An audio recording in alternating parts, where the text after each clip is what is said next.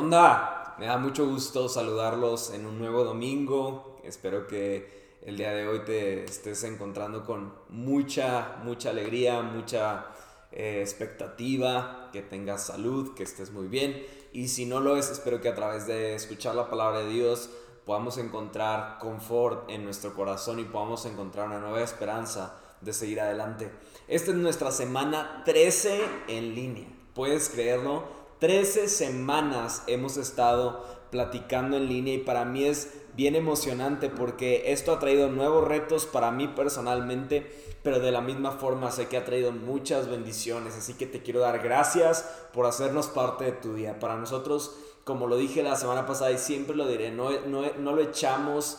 Eh, como dicen, a saco roto el hecho de que tú estés aquí con nosotros dando tiempo de tu domingo para escuchar el mensaje de Dios. Y, bueno, la, premisa del mensaje que traigo en el día de hoy es el nuevo normal. Y es si tu nuevo normal solamente trae problemas financieros a tu alrededor, creo que tienes algo bueno por lo cual agradecer.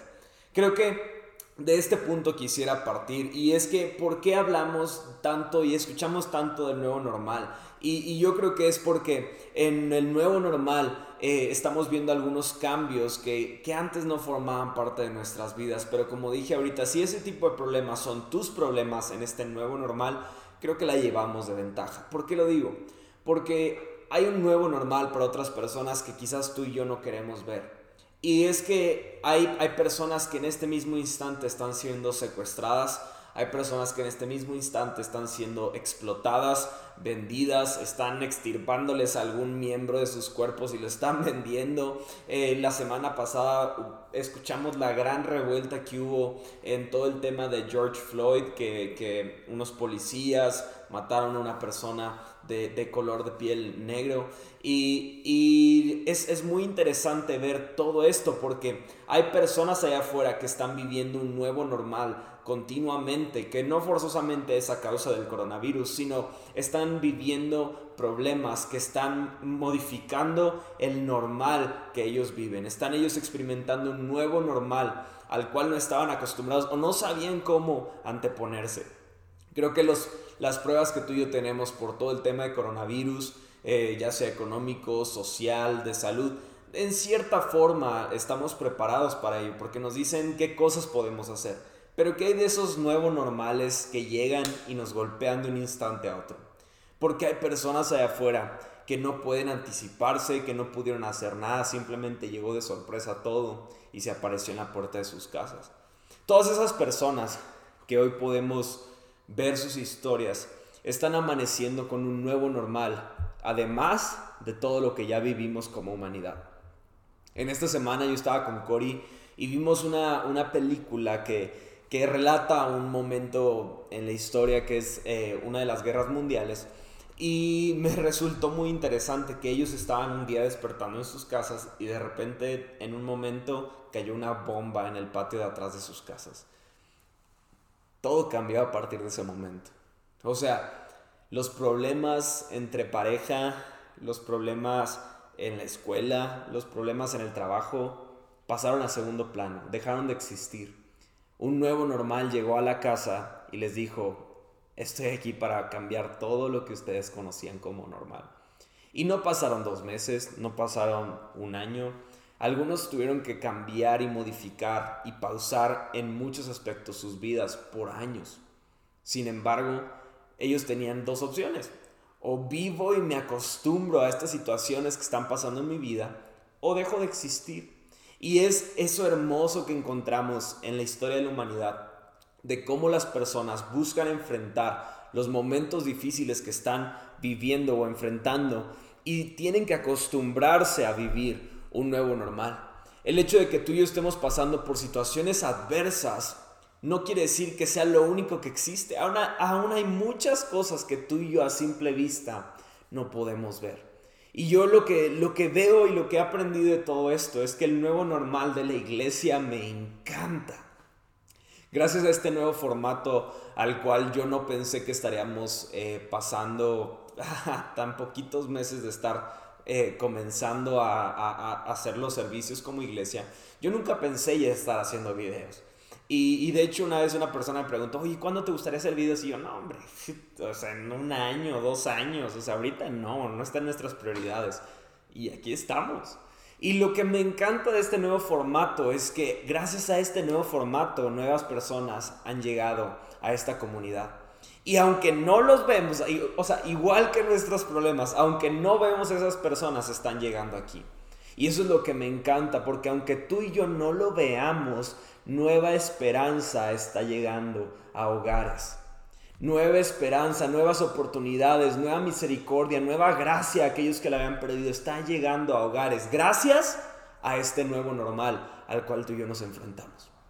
Y lo que me encanta de este nuevo normal como iglesia es que para muchos ha causado un enfriamiento en su vida espiritual. Oye, ¿cómo te puede encantar eso? ¿Cómo te puede encantar que haya personas que están pasando por un enfriamiento espiritual? Porque muchos de nosotros, si abrimos bien los ojos, podemos darnos cuenta que nuestro enfriamiento no es causa de Dios, no es causa de la iglesia, sino es causa de nuestra comodidad, de nuestra condición, de nuestro corazón. Entonces, esto me encanta del nuevo normal porque algunos pensamos que es tan fácil, es tan fácil mantener mi vida espiritual activa. Y, el hecho de que para muchos en este momento creamos que existió o apareció a la puerta de nuestra casa un enfriamiento, enfriamiento espiritual es mentira. Realmente ese enfriamiento lleva años, pero ahorita se ha hecho más visible. Y entonces lo que, lo que me encanta de esto es que en ningún momento, en ningún momento al menos de mi vida, y sé que en años, en ningún momento probablemente de la historia, podías haber ido a la iglesia en calzones. Y hoy tú puedes estar en la comodidad de tu casa, en la comodidad de tu cama, tranquilo, sin que nadie te diga nada, comiéndote un elote mientras yo estoy desgarrándome la garganta, cantando una canción que muchos no quieren cantar. Y tú puedes estar ahí y puedes disfrutar de tener el mensaje de salvación en tu casa, en tu puerta, en tu comodidad. Y algunos ni siquiera queremos prender la tele porque nos da flojera.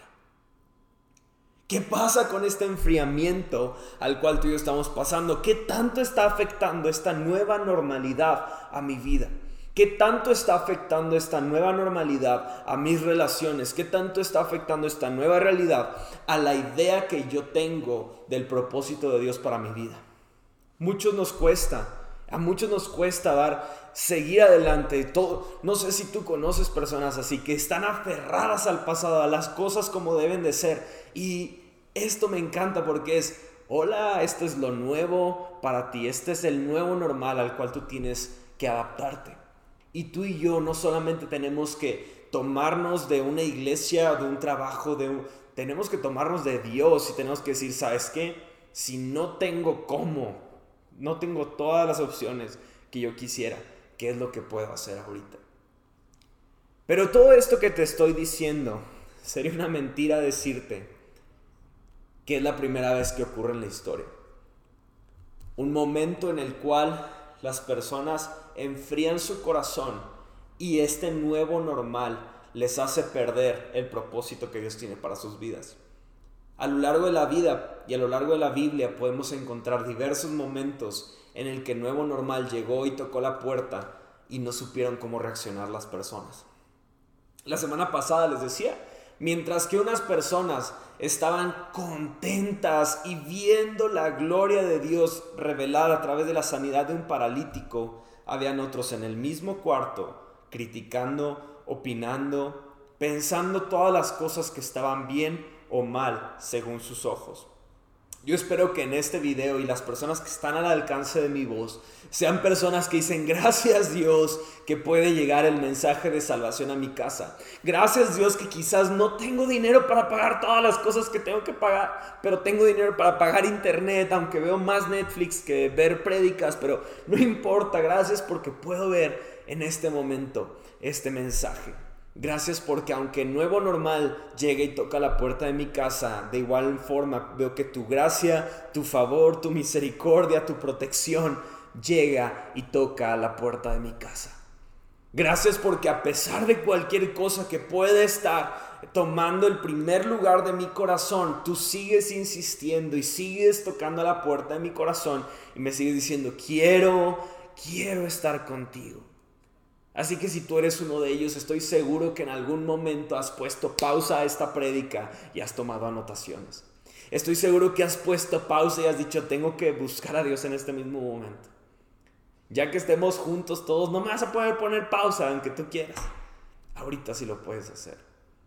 Tomemos estos nuevos normales y hagamos algo de valor con lo que Dios nos está permitiendo vivir en este mismo momento. A lo largo de la historia, yo creo que en diversas ocasiones podemos ver personas que dicen, no, es que Dios estaba escribiendo la historia de la humanidad y de repente llegó el diablo y le robó la pluma y empezó a escribir la historia de la humanidad. Perdóname que te lo diga, pero no es así. Oye, pero entonces todos los desastres y todo, mucho de ello es causa de la misma humanidad, de las cosas que hemos hecho al apartar nuestro corazón del corazón de Dios. Pero incluso este año tan complicado, tan adverso, tan difícil para muchos, a Dios no se le escapó de las manos. Él escribió 2020 y ¿sabes cuál es el título de 2020? El título de 2020 dice, mostrar mi gloria a la humanidad. ¿Y sabes qué dice 2021? Mostrar mi gloria a la humanidad. Y cada año refleja la gloria de Dios para la humanidad. Qué poderoso es entender que nada de la historia se le escapa de las manos. Nada, nada ni nadie se le escapa de las manos. Un momento que ya hemos hablado en otros en otra prédica hicimos una serie de hechos. Pero en la serie de hechos yo les platicaba que la iglesia primitiva, la primera iglesia, estaba conformada mayormente por esclavos, por mujeres por personas rechazadas. Y, lo más importante es que esas personas estaban acostumbradas a ser perseguidas. Si no eras un esclavo y conocías del Evangelio, eras una persona libre que estaba siendo perseguida y te querían matar por estar siguiendo el mensaje de Jesucristo. Y es por eso que a lo largo del Nuevo Testamento podemos encontrar muchos versículos que nos hablan acerca de la esclavitud. Y es que la esclavitud forma parte real e histórica de la Biblia. Más adelante quizás haremos un estudio acerca de la esclavitud, pero hay, momentos en los que tú y yo podemos ver que hay personas que parecían ser libres, pero en realidad eran esclavos en, el, en el contexto de las historias bíblicas. Y algo que yo me quedo claro, o el por qué lo digo, es que hubieron personas que nacieron en esclavitud.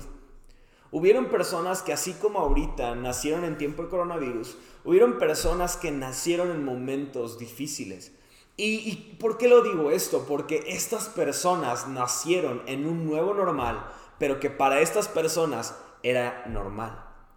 Quizás para mí, que soy quien, quien tiene la experiencia pasada de todas las cosas que hemos vivido, de todos los retos que habían antes, esto es nuevo para mí.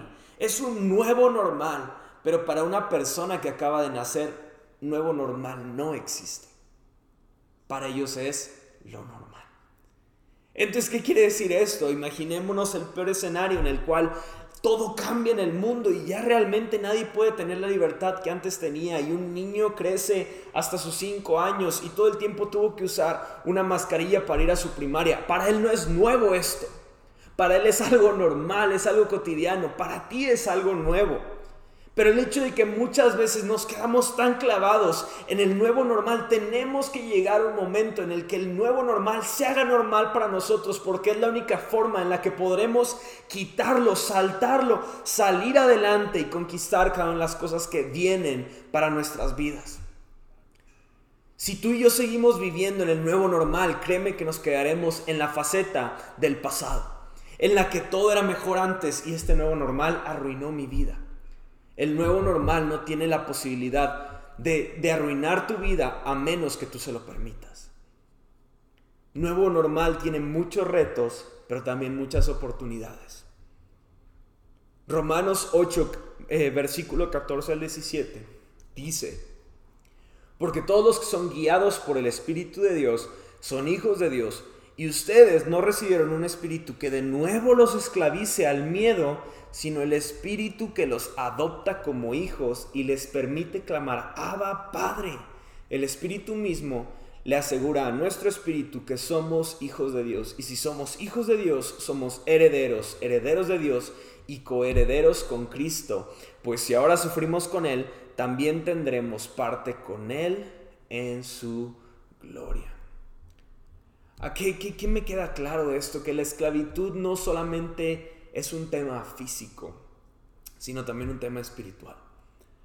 ¿Cuántas veces hemos visto hijos de padres golpeadores que se vuelven golpeadores? Hemos visto hijos de padres alcohólicos que tienen después hijos alcohólicos y, y vemos, vemos tantas, tantas raíces en nuestras vidas de esclavitud.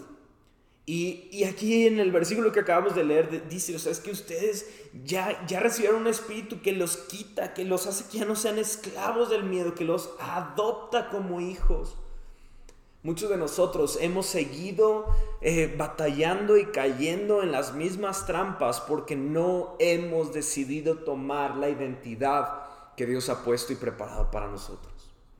Hemos decidido no tomarla. Y para ti es normal entonces todo esto que estás viviendo. Pero, pero en realidad esto es un nuevo normal porque tú no deberías de ser esa persona. Tú no deberías de comportarte de esa manera. Tú no deberías de tener ciertas actitudes. Eso no forma parte de tu normal. Es un nuevo normal que quiere golpear tu vida. Algo que yo me he quedado pensando tanto y se lo he compartido a diversas personas es que si el diablo no juega a ser diablo, ¿por qué los cristianos jugamos a ser cristianos? ¿Por qué los cristianos no simplemente tomamos la identidad de hijo y vivimos como hijos? Porque el diablo no está jugando a ser diablo, el diablo no está jugando a dañar, el diablo no está jugando a lastimar personas. El diablo está totalmente consciente del daño que está haciendo a la humanidad. Y no nos hemos dado cuenta que, ya, que Dios ya nos ha dado una identidad y que tú y yo al dar parte a estos nuevos normales que quieren distraernos, nos desenfocamos de lo que Dios ya preparó para nuestras vidas. Pero regresando un poquito, hoy yo quiero hablar de esos momentos que cambiaron todo y nos hizo ver que había o existía o un nuevo normal llegaba a la puerta de nuestras casas. Tú y yo quiero que estudiemos el día de hoy una historia que encontramos en el libro de números. Vamos a leer ahorita el capítulo 14. Pero antes de esto, yo quiero, yo quiero hablarte de tres cosas. Tres cosas que afectarán ante una situación como la que vimos hoy en un nuevo normal tres situaciones que afectarán mi vida en mi nuevo normal. El primero de ellos, la, primera cosa que quisiera decir es el miedo. ¿Y por qué lo digo? Porque antes el miedo no estaba allí. El miedo y la incertidumbre no estaba antes en la puerta de nuestra casa, ha llegado después. ¿Qué sucedió? ¿Qué sucedió? Quizás la crisis, quizás el miedo de contagiarte, quizás la conspiración y que todos están en nuestra contra y nos quieren manipular no sé qué fue lo que pasó, pero lo que sí creo es que luego del nuevo normal, tengo miedo en mi corazón. Tengo miedo, incertidumbre en mi vida, tengo temor en mis acciones, tengo temor en mi futuro, tengo temor en mis relaciones, tengo temor en todo lo que hay frente a mí. Quisiera decirte el contexto de la historia que vamos a leer, porque vemos después de que Dios libera al pueblo de Israel de Egipto, Moisés busca a Dios y, Dios le dice, ¿sabes qué? Allá está la tierra prometida, envía espías a que vean esa tierra. Entonces quiero que leamos números 14 del 1 al 3. Dice, entonces toda la comunidad empezó a llorar a gritos y así continuó toda la noche. Sus voces se elevaron en una gran protesta contra Moisés y Aarón y le dijeron, si tan solo hubiéramos muerto en Egipto o incluso aquí en el desierto, ellos se quejaban. ¿Por qué el Señor nos está llevando a esta tierra, o sea, la tierra prometida, solo para que muramos en batalla? A nuestras esposas y a nuestros hijos se los llevarán como botín. ¿No sería mejor volvernos a Egipto? Y a mí me encanta porque si Dios me llevó a un lugar es porque tiene el poder de mantenerme de pie allí. Cuando mi corazón se aferra al miedo, yo me inmovilizo, son como cadenas que me hacen estar esclavizado. Más de una vez he escuchado, y quizás tú lo has escuchado, que el pueblo de Israel realmente nunca fue libre de la esclavitud de Egipto, porque quizás salieron físicamente de allí, pero sus corazones permanecían esclavos a, Egipto. Y lo que veo aquí es que ven la tierra prometida y la única cosa que había que estorbaba el que ellos llegaran a la tierra prometida es que habían gigantes. Y entonces, ¿tú de qué grupo eres? Porque yo veo a un Dios que me ha protegido, que me ha guardado, que me ha librado de la muerte más de una vez, que simplemente me dice, el único obstáculo que hay allí son gigantes. Creo que una persona entendida diría, ¿Y qué? ¿Qué tiene que hayan gigantes? Vamos a conquistar esa tierra. El miedo tiene el poder de hacerte creer que tu estado anterior de esclavitud es mucho mejor que la incertidumbre que te puede dar una completa libertad. Qué interesante es esto para ti, para mí porque quizás tú y yo nos hemos aferrado al miedo, nos hemos aferrado al temor, nos hemos aferrado mejor al pasado, porque tal vez voy a estar peor si doy un paso adelante. Pero no nos estamos dando cuenta que la mejor y mayor libertad está a la vuelta de nuestra esquina. Pero quizás tengamos que pasar por encima del miedo. Más adelante en el verso 20 y 23 del mismo capítulo 14 dice, entonces el Señor le dijo, los perdonaré como me lo pides, le está diciendo a Moisés, pero tan cierto como que yo vivo y tan cierto como que la tierra está llena de la gloria del Señor, ni uno solo de este pueblo entrará jamás en esa tierra. Todos vieron mi gloriosa presencia y las señales milagrosas que realicé, tanto en Egipto, perdón, como en el desierto. Pero vez tras vez me han probado, rehusando escuchar mi voz ni siquiera verán la tierra que juré a sus antepasados, ninguno de los que me trataron con desdén la verá.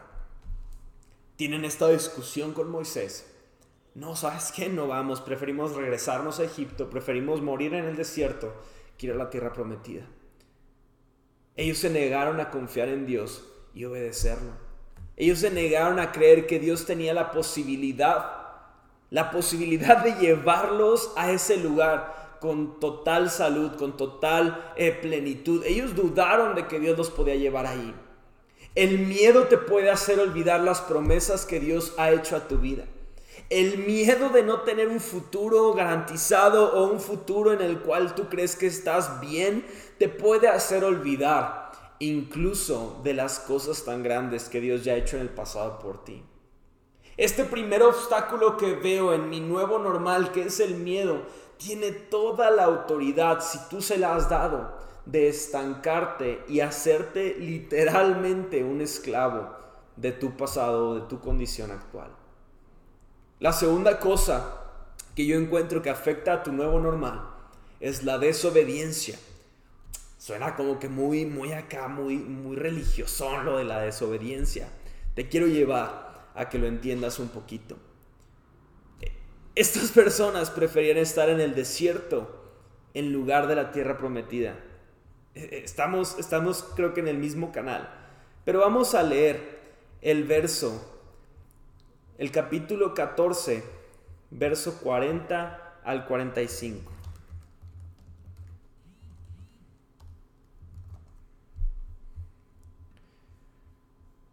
Números 14 verso del 40 al 45.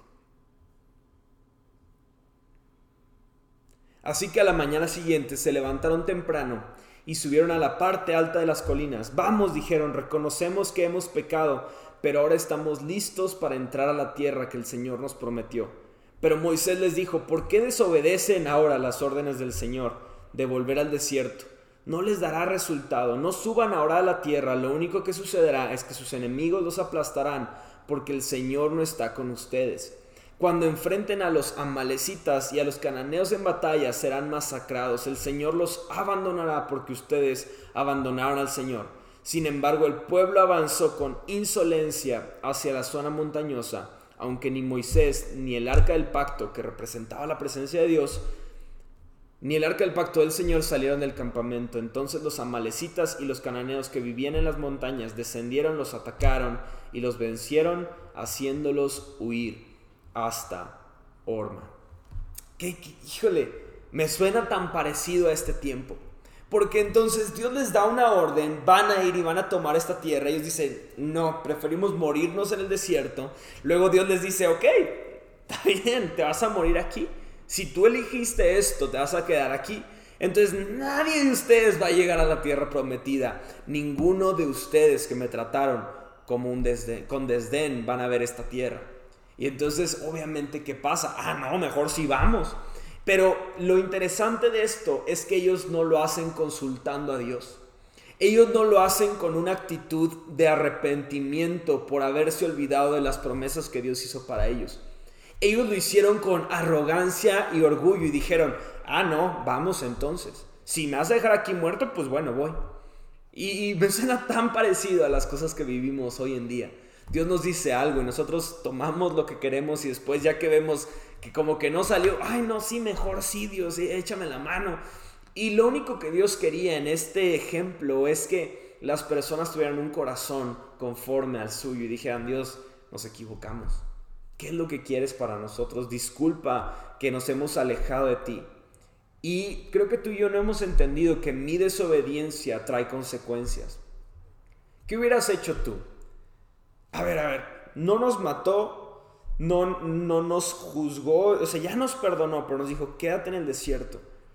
Dios, pero creo que tú no pensaste el desierto para nosotros. Quizás síguenos probando en el desierto el tiempo que tú quieras, pero nos encantaría regresar al, propósito que tú tenías para nuestras vidas. ¿Qué hubiera pasado si el pueblo hubiera tenido una actitud de humildad? Y ahorita se pone peor. Creo que no hemos llegado ni siquiera a lo más feo de la historia. Pero algo comenzó a pasar en ellos. Y algo que a mí me, recuerda mucho es que Dios no los mandó de vuelta a la esclavitud. No les dijo, ah, ¿no quieres ir a la tierra prometida? Pues vete esclavo, vete de esclavo, que te sigan pegando. No, no, no. Y en ningún momento Dios quitó la nube que los cuidaba del sol en, la, en, el día y en ningún momento quitó el fuego que los cuidaba del frío en la noche en el desierto. En ningún momento les quitó el alimento que les llegaba día con día. A pesar de que les dijo, te quedas en el desierto. Él nunca, nunca quitó las otras cosas que había hecho para ellos. Sin embargo, lo que a mí me, me resulta interesante es que el desierto en ningún momento representa esclavitud. En la Biblia podemos encontrar que el desierto siempre representa prueba. Y entonces él, Dios no los mandó de vuelta a Egipto a ser esclavos, sino que los mandó de vuelta al desierto a seguir siendo probados. Hay un versículo que me encanta en la Biblia, en el, en el libro de Oseas, que habla muy rápidamente, no lo voy a poner aquí, pero que dice que Dios va a permitir llevarnos al desierto para hablar a nuestro corazón y conquistarlo allí. Entonces realmente Él los regresó al desierto a seguir siendo probados y a dar una oportunidad para volver a conquistar su corazón.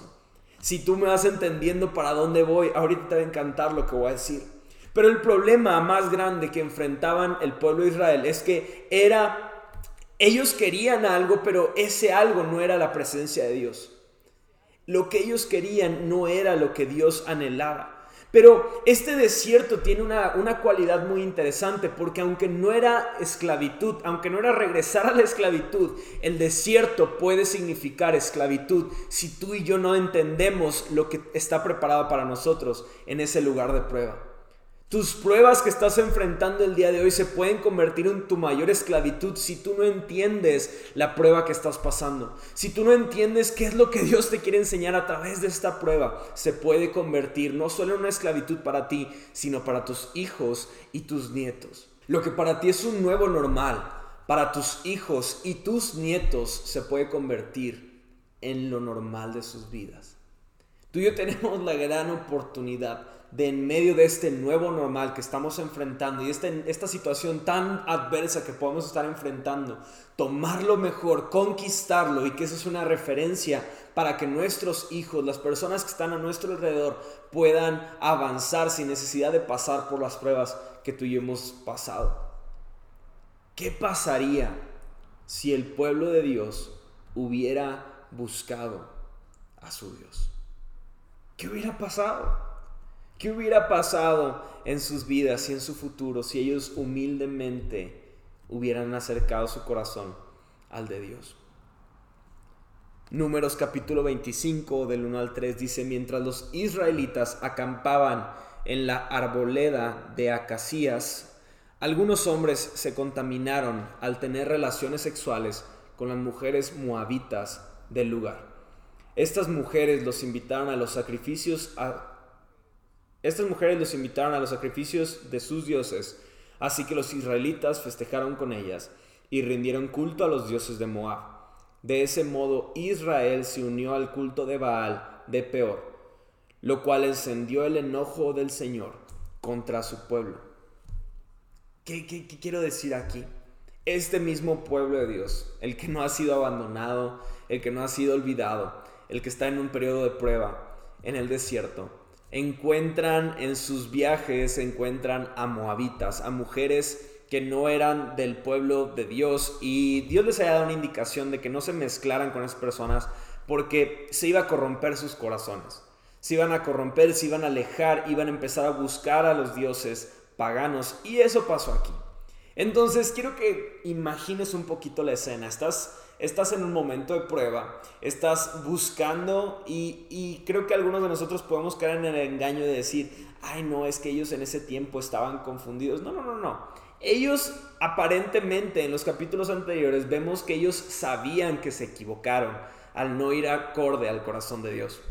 Y entonces en este momento vemos que están ahí, yo me imagino, estando en el desierto, estando en la prueba, piensas que la prueba será para siempre y dices, ah, ni modo, es lo que hay, vamos a acostumbrarnos a este tiempo.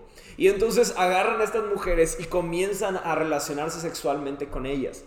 Y es, un asunto muy grave, no solamente por el tema de, de estar fornicando, sino porque era además una orden que Dios les dio de no tomar mujeres paganas.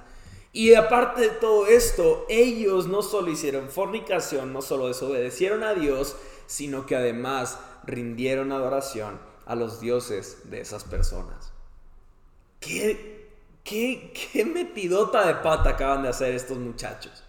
Y, ah, si, tú, si tú sigues leyendo en este capítulo, algo que me resulta súper interesante es que no acaba ahí.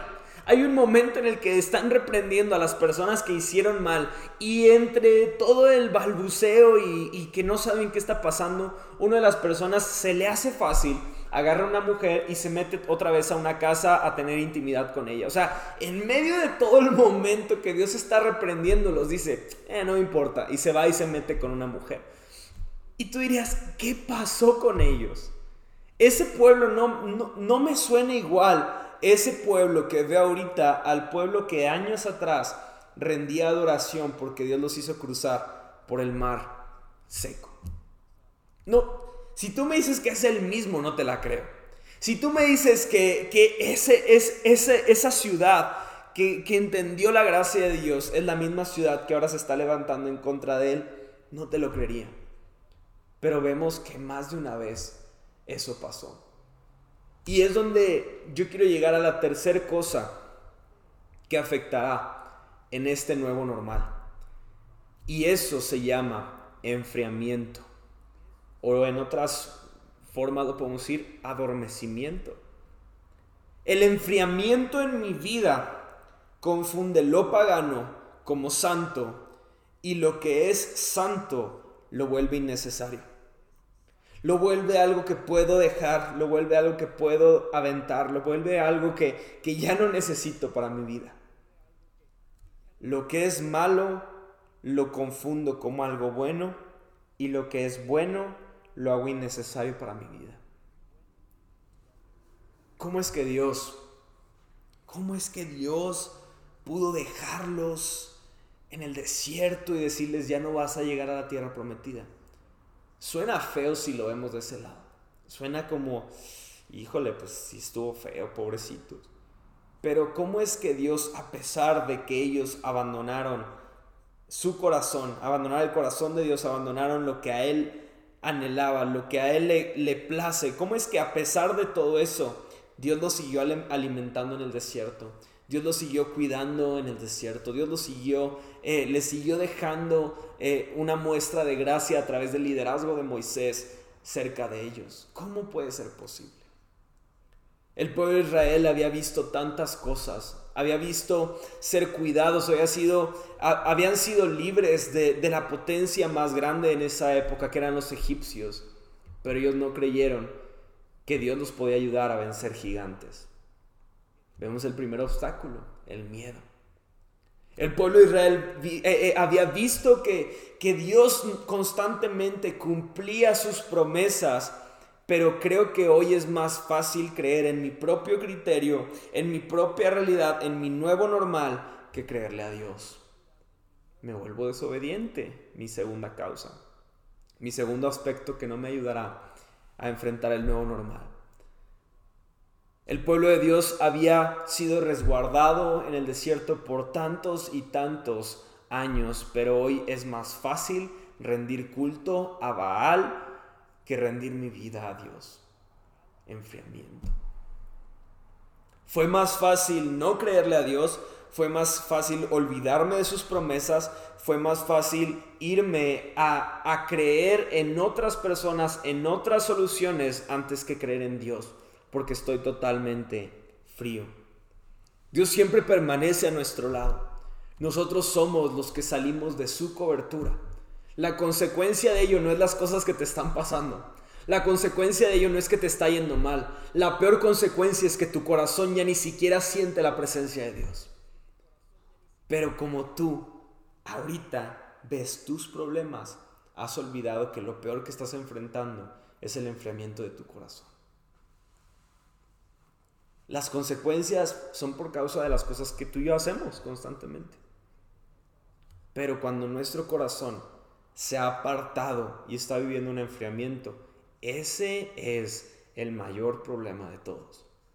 Porque lo único que poco a poco puede ir llevándote hacia la tierra prometida es tener un corazón que sigue confiando en Dios, que sigue latiendo como el suyo y sigue diciendo, Dios, creo en ti. No sé cómo, pero creo en ti. El desierto es un lugar de esclavitud si yo no decido conquistarlo. En tu nuevo normal, sé que pueden haber desiertos que, que pueden, tienen el poder de convertir áreas de tu vida en esclavitud. Y hoy es tiempo que dejemos a Dios obrar en esas áreas. Hoy es tiempo de que le digamos a Dios, estoy cansado de tener enfriamiento, estoy cansado de culpar a otros de mi falta de carácter, estoy cansado de culpar a otros de que no veo crecimiento en mi vida, estoy cansado de culpar a otros de que mi vida está estancada, estoy cansado de culpar a otros de que no puedo tener una relación real contigo, estoy cansado de culpar al coronavirus, de que me apartó de la iglesia, porque la iglesia siempre ha estado cerca porque tú estás conmigo. Estoy cansado de culpar, echar culpas, hoy me rindo a ti, Dios, para que hagas en mí lo que quieras hacer. Yo he sentido que Dios me quiere llevar a la tierra prometida en áreas de mi vida que yo no le he dado permiso. O, quizás llevamos hacia allá y le dije, no, es que está muy difícil. Y yo sé que en algunas áreas de mi vida yo estoy en el desierto. Y sabes, desde el tiempo en el que yo lo identifiqué, yo le dije a Dios, va.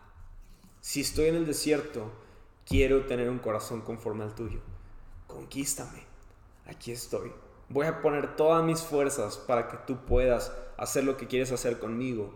Y este desierto cumpla su periodo y yo pueda seguir a lo que tú tienes preparado para mí. Hay una canción que quizás alguno de ustedes conoce que decía, prefiero un desierto contigo que un paraíso sin ti. ¿Lo prefieres realmente? Preferimos un desierto cruzarlo con Dios que vivir un paraíso, vivir todos nuestros sueños, pero no tener a Dios cerca de nosotros. Lo único que puede mantenerte de pie en el desierto, en los momentos de desierto, son las promesas de Dios para ti.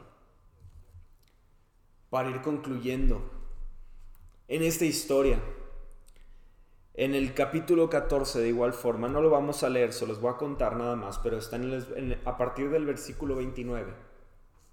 Vemos que dos hombres que nacieron en esclavitud, en un nuevo normal, no aceptaron la esclavitud como una identidad para regir sus vidas, sino que ellos dijeron, nací esclavo, pero no moriré esclavo. Nací en este normal, pero yo creo en un nuevo normal que Dios tiene preparado para mí.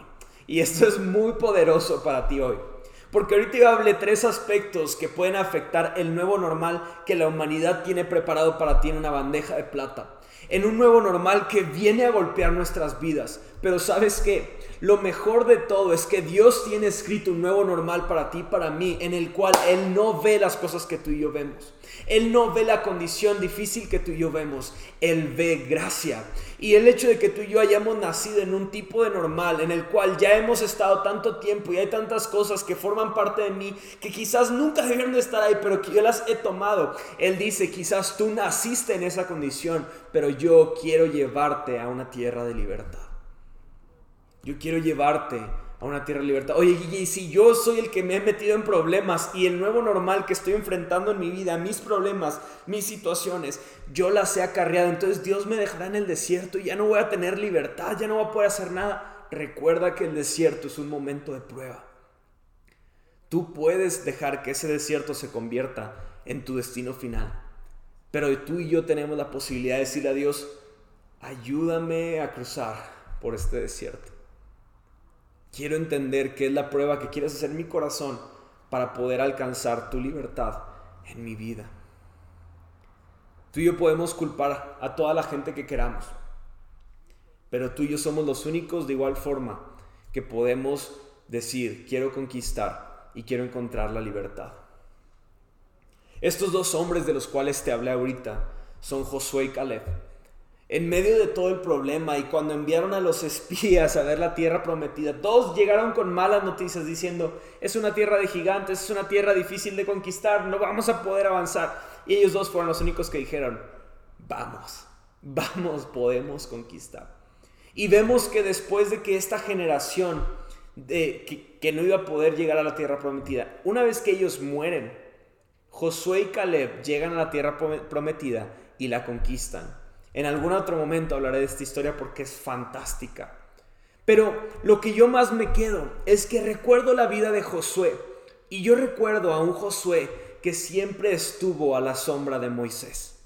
Moisés era el profeta, el líder que Dios había puesto para este pueblo de Israel, para liberar al pueblo de Egipto, al pueblo de Israel que estaba cautivo en Egipto. Pero Josué era alguien que estuvo ahí pegadito a Moisés, aprendiendo todo lo que podía aprender. Y recuerdo un momento en el que Dios llama a su presencia a Moisés y Moisés sube al monte y pasa unos días ahí buscando de Dios. Josué no se quedó con todos en el pueblo, pero Josué tampoco estaba junto a Moisés en la presencia de Dios. ¿Sabes dónde estaba Josué? En la mitad. Él no estaba con el pueblo, ni podía estar en la presencia de Dios, pero se quedó a unos metros de distancia viendo lo que Dios estaba haciendo a través de la vida de Moisés. ¿Qué me quiere decir eso? Que Josué entendía que estar cerca de la presencia de Dios traería algo a mi corazón, traería algo nuevo a mi vida, traería algo diferente a mi corazón. Y aunque yo no pueda estar ahí ahorita, yo prefiero estar aquí viendo lo que Dios está haciendo que estar lejos olvidándome de lo que Dios puede hacer. Me encanta este, este deseo y esta expectativa que Josué tenía, porque siempre se mantuvo cerca de la presencia de Dios. Y es algo interesante porque Moisés tenía el espíritu, pero ya estaba viejo y poco a poco fue perdiendo la fuerza. Pero lo que me encanta es que Josué tenía el espíritu y tenía la fuerza. Muchos hoy tenemos las fuerzas, pero hemos olvidado al espíritu. Algunos creo que ni tenemos ninguna de las dos, ni el espíritu ni las fuerzas. Pero sabes, creo que Dios quiere hacer algo en tu vida y Él está esperando que le demos toda, toda nuestra expectativa y toda nuestra atención a lo que Él quiere hacer en nuestras vidas.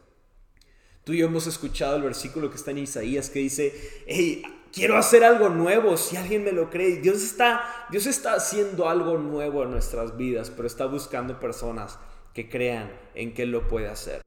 Estamos viviendo un momento que, que, yo creo que es de los mejores momentos que vamos a vivir en nuestro tiempo en la tierra. Pero aparte de todo, estamos viviendo un cambio generacional. Dios está em, e, empezando a despertar personas y está empezando a decir, ¿quién quiere ¿quién quiere creer en mí? Y eso me encanta porque Dios no va a tomar a las personas que más conocimiento tengan, más experiencia tengan, más, más, eh, más conocimiento aplicado en, en Dios tengan, sino va a buscar a las personas que crean en Él. Y lo que me encanta de esto es que este tipo de personas van a ser capacitadas directamente por Dios.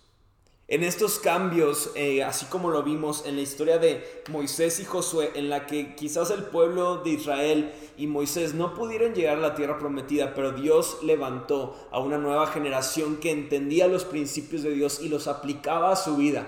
De la misma forma, Dios no va a levantar a las personas que más capacidades tienen, sino los que dicen, creo en ti, Jesús. Creo en ti, Dios, en lo que tú puedes hacer en nuestras vidas. ¿Y por qué te lo digo? Porque Moisés le cambió el nombre a Josué. Él, él se llamaba originalmente Oseas, que significa salvación. Y él le cambió el nombre a Josué, que significa el Señor es mi salvación.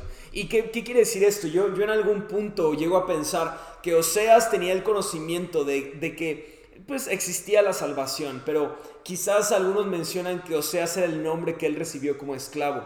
Pero Oseas no podía conquistar la tierra prometida, pero Josué sí. Y la diferencia de esto es que uno entendía solamente quién era Dios, pero otro le daba el título de que el Señor es mi salvación. Él es quien me puede llevar a la tierra prometida. Él es quien puede ayudarme a conducir a todas estas personas a la tierra que Él tiene preparada para nosotros. ¿Qué promesa tengo de parte de Dios para ti, para mí? Que solamente Dios está buscando personas que dicen, el Señor es mi salvación. Él es el que puede cambiar mi ciudad. Él es el que puede cambiar mi condición. Él es el que puede ayudarme a enfrentar este nuevo normal global y puede entregarme un nuevo normal del propósito que Él tiene preparado para mí.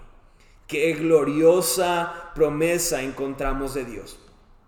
Pero como lo dije hace un momento, lo único que puede obstaculizar las promesas de Dios es que tú pienses que dejaron de existir para ti. Es que tú creas que las condiciones y las situaciones que estás enfrentando son más reales que las promesas que Él ha, pensado y planeado para tu vida. Como lo dijimos, Josué siempre permaneció cerca de la presencia, aunque no podía estar en el lugar en donde estaba Moisés, eh, escuchando directamente los planes de Dios, él estaba lo más cerca posible diciendo, si tan solo Dios me habla, Dios me busca, que Él me encuentre que estoy aquí al pie de la montaña dispuesto a escuchar su propósito para mí. Dios nunca desamparó a su pueblo. Dios nunca los abandonó a pesar, a pesar del corazón distante que tenía el pueblo de Israel con Él. Él siempre dio la oportunidad de que el pueblo se acercara, lo buscara y lo conociera. Hay algo que yo puedo ver que enfrentaron las personas del pueblo de Israel. No sé si recuerdas, pero antes de ser liberados de Egipto, hubieron unas plagas que solamente afectaban al pueblo egipcio. Hubieron unas plagas que solamente podían dañar a los cultivos de los egipcios, que solamente estaba en contra de los egipcios, que Dios permitió. Pero hubo una plaga en particular, o no, fue una plaga, pero fue, fue la última de las pruebas que ocurrieron en ese periodo, que le ocurrieron a todos, a egipcios y a judíos, al pueblo de Dios. Y esta prueba fue que vino el ángel de la muerte y, había una condición, había una condición, Dios les dijo, ustedes van a tomar la sangre de un cordero puro y la van a poner en la puerta de su casa. Aquellos que pongan esa sangre cubriendo la puerta de sus casas, el ángel de la muerte no podrá entrar a sus casas, pero aquellos que no lo hagan encontrarán la muerte en esa noche. Uno de sus hijos encontrará la muerte esa noche. Algunos lo creyeron, otros no lo creyeron. Momentos como el que vivimos tú y yo, en el cual encontramos crisis, en el cual encontramos problemas sociales, raciales, discriminativos, en el cual encontramos problemas mucho más fuertes que ni siquiera tú y yo nos imaginamos que existen en nuestras colonias coronavirus, cada una de estas pruebas son pruebas que están para creyentes y para no creyentes. Yo no te vengo a vender una oración que te va a cubrir de que te pasen cosas malas. Yo lo que te vengo a decir es que a pesar de cualquier prueba que tú y yo podamos estar enfrentando, podemos tener la certeza de que Dios está con nosotros de que lo único que tenemos que hacer es que así como Dios lo ordenó antes y les dijo, si ustedes ponen la sangre del cordero en sus puertas, el ángel de la muerte no va a poder llegar a ellas. Yo quiero retarte a que tú creas que la sangre de Cristo puede sobre toda cosa puede enfrentar los problemas de tu casa, puede enfrentar los problemas de sanidad en tu casa, puede enfrentar los problemas maritales que tú puedas tener. Cualquier problema puede estar debajo de los pies de Cristo si tú y yo le decimos, Padre, creo en ti. Creo en el poder que tú tienes, creo en el poder que tú tienes al vencer en la cruz del Calvario a la muerte y a cualquier cosa que quiera venir en nuestra contra. Yo no solo te vengo a dar un mensajito que te hace sentir mejor y que eres mejor persona porque ya haces cosas buenas. Yo te vengo a decir que lo único que tenemos de bueno es que Cristo pagó en la cruz por ti y por mí para darnos salvación y confianza de que Él tiene en control en medio de este nuevo normal. A Él no se le ha escapado de las manos y Él quiere que tú creas que en medio de este nuevo normal Él tiene un plan y un propósito que entregarte. Lo único que tenemos que hacer es decirle Dios, te doy el control de mi casa, creo en tu poder, creo en lo que tú eres, creo en la sangre de Cristo que limpia nuestras vidas, que nos guarda. Vamos a orar. Dios, te doy gracias por este tiempo, porque a pesar de las tribulaciones que nos estamos enfrentando, decidimos que la sangre de Cristo esté sobre nuestras vidas, que nos cubra, que nos limpie, que esa sangre de cordero perfecto que fue clavada en la cruz, que hasta, hasta el último eh, miligramo de sangre que hubo en su cuerpo, Él entregó por, por cada uno de nosotros para darnos salvación. Fue gracias a esa sangre que ahora podemos encontrar libertad. Hoy no queremos dejar que nos defina nuestro nuevo normal, nuestras nuevas circunstancias, sino queremos ser definidos por lo que tú has planeado para nosotros. Te pido que nos ayudes a entender, Padre, que quites miedo, que quites desobediencia, que quites el enfriamiento en nuestras vidas y nos permitas vivir un nuevo normal que te exalta, te enaltece y te da toda gloria, porque tú la mereces, Jesús. Te pido, Dios, que en este momento equipes a mis amigos, Espíritu Santo, te pido que en cada casa que esté escuchando este mensaje, tú hagas algo diferente, que tú sigas convenciéndonos, que tú sigas haciendo algo en nuestros corazones, sigas, sigas acercándonos a ti, sigas convenciéndonos de la necesidad que tenemos de ti y que tú sigas obrando en nuestras vidas. Sabemos que tú no has acabado, Dios, y queremos creer una vez más en ti. Te damos gracias en el nombre de Jesús. Amén. Dios te bendiga. Te mandamos un grandísimo abrazo. Hasta luego.